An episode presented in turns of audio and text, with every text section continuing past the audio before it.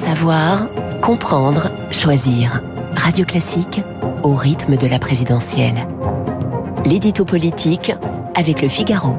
Et avec euh, Guillaume Tabar à 8h13 sur l'antenne de Radio Classique. Bonjour Guillaume. Bonjour Renaud. En montant au créneau sur la mort de Jérémy Cohen, ce jeune homme de confession juive tué par un tramway en cherchant à, échapper à une bande, Éric Zemmour exploite-t-il un fait divers pour relancer sa campagne? Il faut déjà rappeler que ce fait divers remonte à février, mais qu'il était resté étrangement ignoré et que c'est le père de la victime qui a sollicité Éric Zemmour pour, dit-il, l'aider à ce que l'enquête sur ce drame ne soit pas enlisée.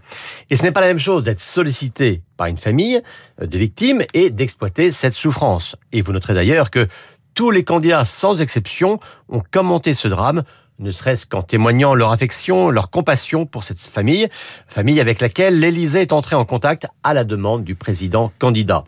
Alors oui, Éric Zemmour en fait plus que les autres et il y a là une arrière-pensée tactique.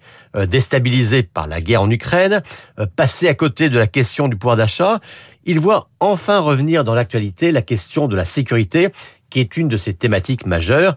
Il espère ainsi que la campagne va s'achever sur un terrain qu'il avait choisi. Alors ce drame ne, rappelle-t-il pas l'affaire Papivoise en, 2002, Guillaume? Bah, C'est vrai que le parallèle est frappant. Hein. Un fait divers qui soulève le cœur, qui débarque dans l'actualité dans la toute dernière semaine avant le premier tour. On se souvient en effet de ce retraité d'Orléans qui avait été agressé et dont la maison avait été incendiée.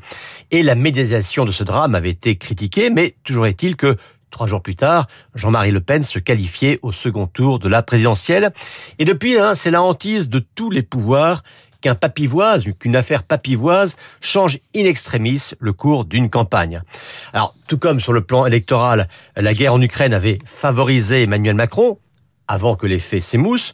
Euh, l'affaire Jérémy Cohen va-t-elle favoriser un Éric Zemmour aujourd'hui à la traîne dans les sondages euh, C'est en tout cas son rêve secret. Alors peut-il encore se qualifier pour le second tour comme il le prétend? Écoutez, le dire, ça relève un peu de la méthode Coué. Euh, Éric Zemmour a maintenant quelques 12 ou 13 points de retard sur Marine Le Pen. Un tel écart ne se comble pas en cinq jours. Alors bien sûr, euh, il entonne la rengaine des sondages qui se trompent, du vote caché, euh, des scénarios qui sont toujours démentis. Euh, c'est ce que répètent tous les candidats distancés dans les sondages, comme pour s'en convaincre eux-mêmes. Alors Zemmour était parti tambour battant dans cette campagne. Et depuis un mois, il s'érode. Alors certes, quoi qu'il arrive, il y aura un phénomène Zemmour auquel peu de gens croyaient au départ mais sans doute pas assez pour lui offrir le leadership au sein de la droite, au sein de toutes les droites.